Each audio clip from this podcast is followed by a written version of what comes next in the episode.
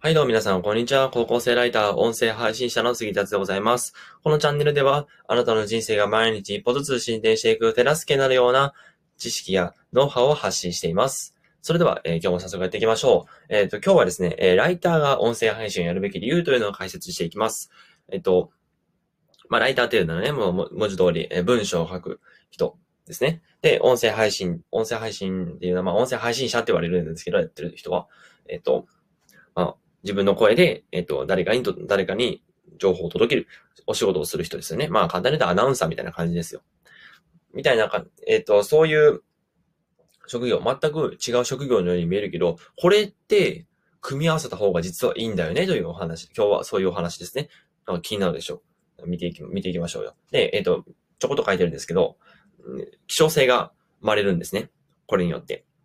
えっと、まだライターの方が音声配信に参入していく流れっていうのは、前よりはもちろん、えっと、盛んになってきているんですけども、でも、えーまだ、まだまだ、その参入段階みたいな感じで、まあ、うん、成長しきってないんですね。なので、希少性が生まれて市場価値が上がっていくよ。まあ、だからやってみていいんじゃない？みたいな。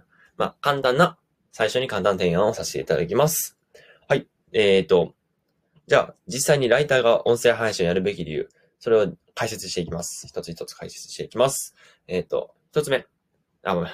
ごめんなさい。えっ、と、ツイートしてありますので、えっ、と、ツイート読み上げますね。ライターの人が音声配信やるべき理由。一つ目。文章術と話し方のテクニックが似ている。二つ目。話すと書く能力が鍛えられる。逆もそう。三つ目。音声配信の勉強になる。個人的に最強の組み合わせだと思う。やらないと損。というツイートでございます。それでは今日はこのツイートを深掘りしていきます。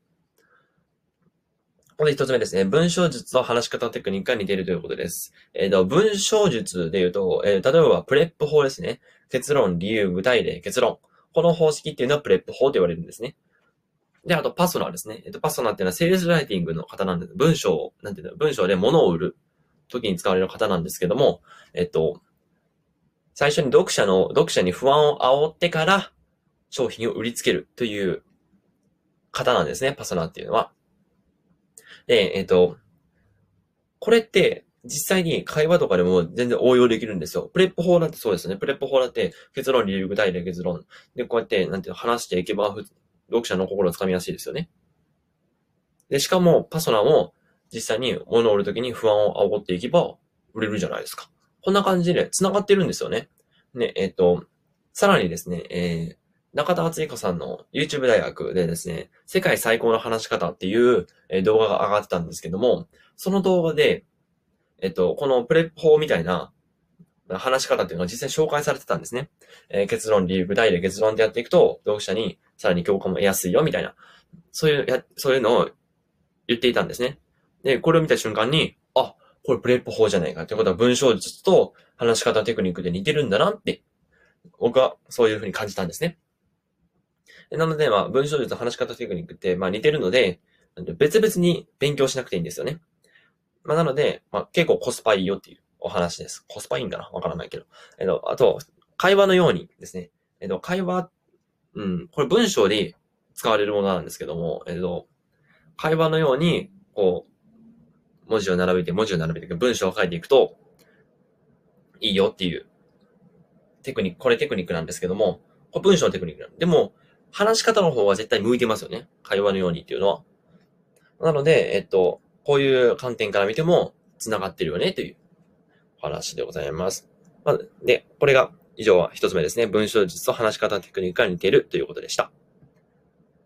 次二つ目ですね。書く能力が鍛えられる逆もそうというお話です。えっと、これは完全に個人の意見なんですけども、えっと、書いてる、書いてる人、文章を日頃から書いてる人っていうのは、話、話す、なんていうの、トーク力も身についてると思うんですよね。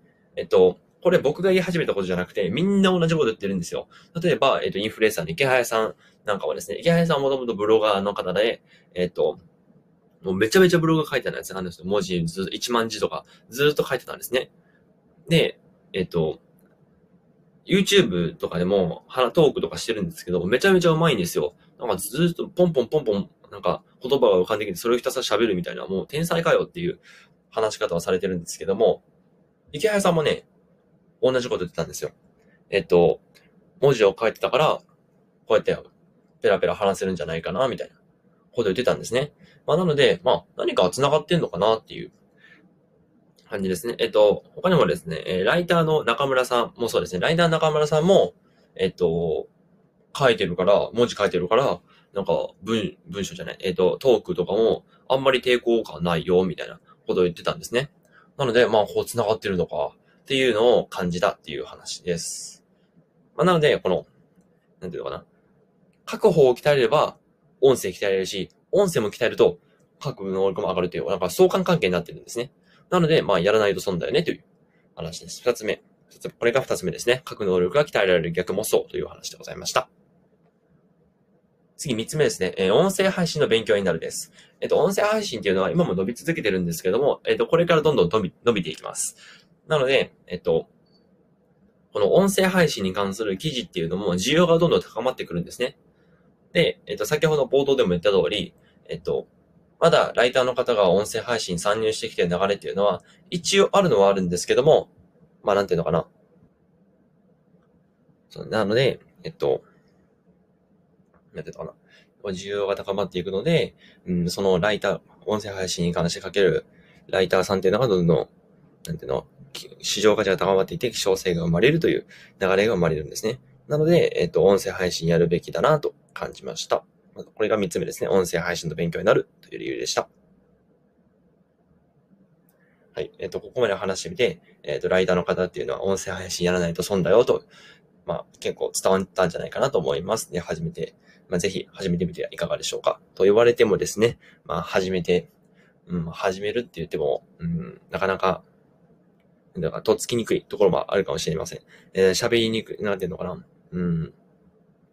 自分はちゃんと喋れるかなとか、っていうのもあるかもしれません。で、そういう方のためにですね、えっ、ー、と、音声、音声コンテンツとして、えー、音声配信気軽に始めたった一つのテクニックというものを挙げておりますので、えー、ぜひそちら、ぜひ見てみてください。概要欄に貼っておきます。今回は以上でございます。ご清聴ありがとうございました。